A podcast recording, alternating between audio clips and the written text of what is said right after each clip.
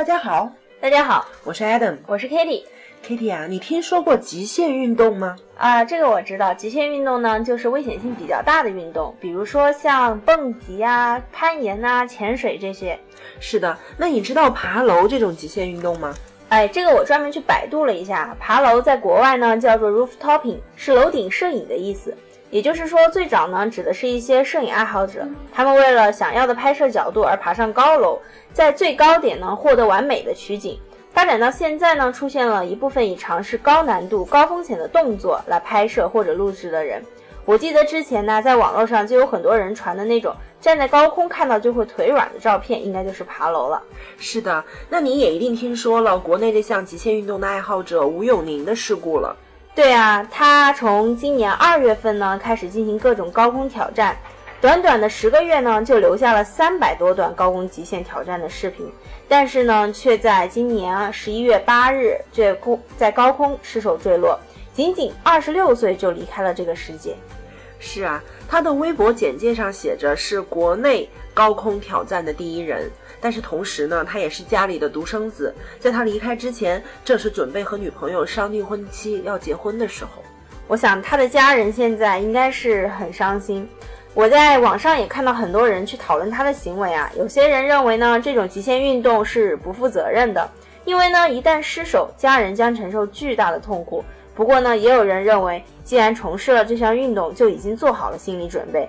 而这种运动所带来的刺激和兴奋，也是其他的运动所比不上的。是这样的，我也在网上看到很多批评的这样的声音。但是，呃，即便是批评啊，我也知道大家只是不希望悲剧重演，不希望更多年轻人走上这样的这样的一个结果。但是，其实纵观国内外呢，追求惊险刺激啊，追求打破极限，是人类的一个天然冲动。我觉得吧，即使是极限运动视频在中国互联网上消失了，也没有办法阻挡一些人继续从事这项运动。我们应该做的呢，或许应该是加强对高层建筑的管理，对违法极限运动者的一个依法惩治，而不是简简单单去否否定运动的本身。确实啊，这种危险度高的运动一直死伤率是很大的，但是呢，还是不断的有人加入喜爱它。之前法国就有一位很出名的蜘蛛侠，因为在上海啊徒手攀爬金茂大厦，被上海警方呢处以拘留五天的处罚，并遣送出境，同时限制入境五年。可以说这个代价是很大啊。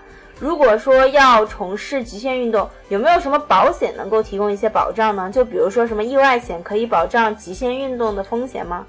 那比如说像潜水呀、攀岩呐、滑翔翼呀这些极限运动。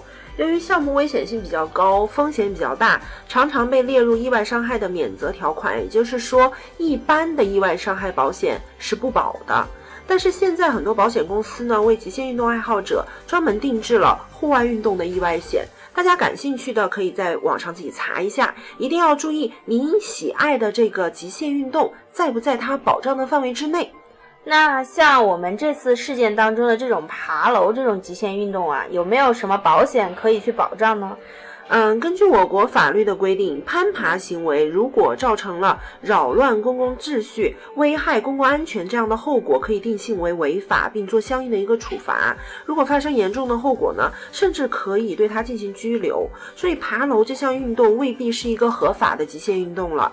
那对于违法违规的运动，或者说是没有签订运动合同自行组织的这样的一个极限运动呢，保险可能是不会进行保障的。那看来，在追求刺激运动的同时啊，最好还是从事法律许可范围内的运动比较好，这样呢，才能更好的在极限运动的同时保障自己和家人的利益。